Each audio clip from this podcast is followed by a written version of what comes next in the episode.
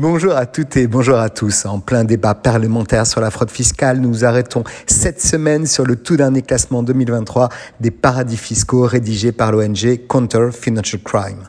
Dressé sur des critères précis, la liste des États et territoires non coopératif, rien d'autre que le TNC, dénonce les entités qui notamment refusent les échanges internationaux d'informations fiscales et la coopération administrative avec les États.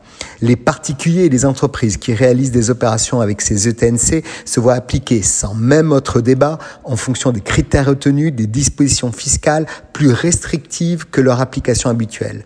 Aucun pays figurant dans la liste de l'an dernier n'a été retiré. Si vous ne savez pas où passer vos prochaines vacances, fiscales sont donc conservées Anguilla, les Samoa américaines, les Fidji, Guam, le Samoa, Trinité et Tobago, les îles Vierges britanniques et les îles Vierges américaines, le Vanuatu, le Panama, les Seychelles et les Palaos. En revanche, deux pays font leur entrée, à savoir les Bahamas ainsi que les îles Turcos et Caïcos, tout un programme. Au total, la liste compte donc 14 pays pour 2023.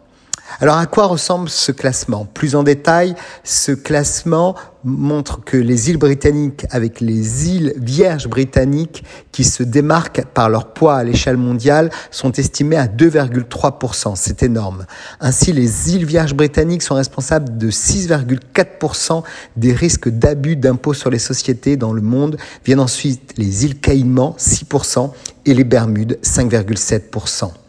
Les pays de l'OCDE restent responsables de plus de 68% des pertes fiscales mondiales, ce qui représente 166 milliards par an.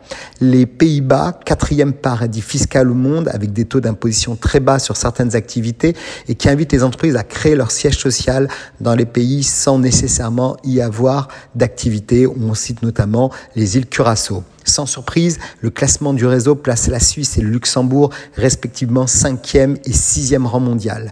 Toutefois, la Suisse n'est plus aussi sollicitée pour contourner l'impôt sur les sociétés. L'Asie est aussi particulièrement pointée du doigt. De petits pays asiatiques pratiquent des politiques agressives en matière de contournement des règles fiscales. Hong Kong atteint la septième place du classement et la première des pays hors OCDE.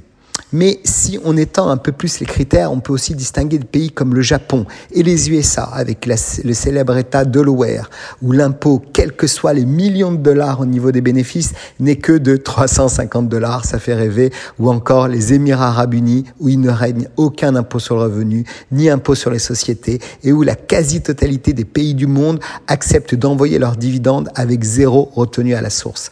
Mes chers amis, souvent on va chercher des solutions extrêmes et pénales rappelons-le, sans vraiment savoir utiliser les règles, les réels mécanismes que le Code des impôts français ne nous permet d'activer. Et si on est bien conseillé, comme beaucoup de gros groupes, même à de plus petits niveaux, il est possible à la fois de payer sa contribution aux efforts républicains nécessaires, mais en ne brimant pas la volonté d'entreprendre avec un trop d'impôts qui souvent, on le voit, tue l'impôt.